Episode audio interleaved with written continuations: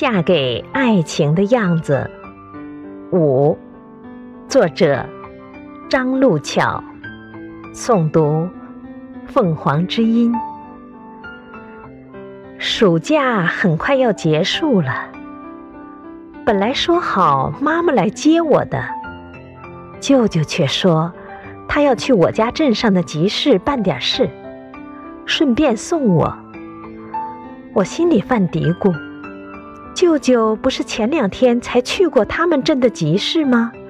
还要办什么事呢？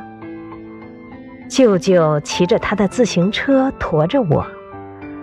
走了将近两个小时才到镇上。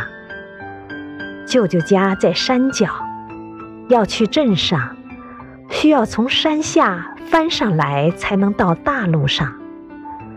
我那时觉得那条路真是太难走了，两面是悬崖，中间的路其实就是一条沟渠。好不容易到了镇上。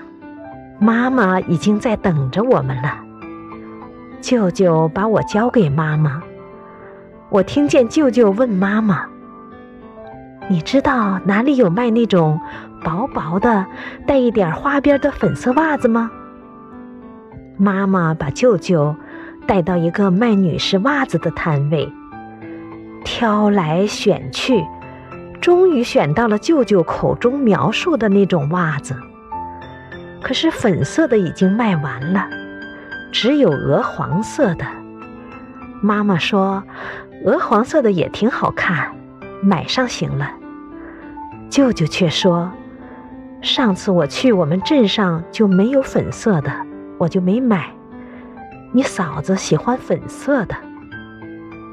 说完，又问店主粉色的什么时候到货，他再来买。我听见妈妈嘟囔了一声：“一双袜子而已，什么颜色的不能穿？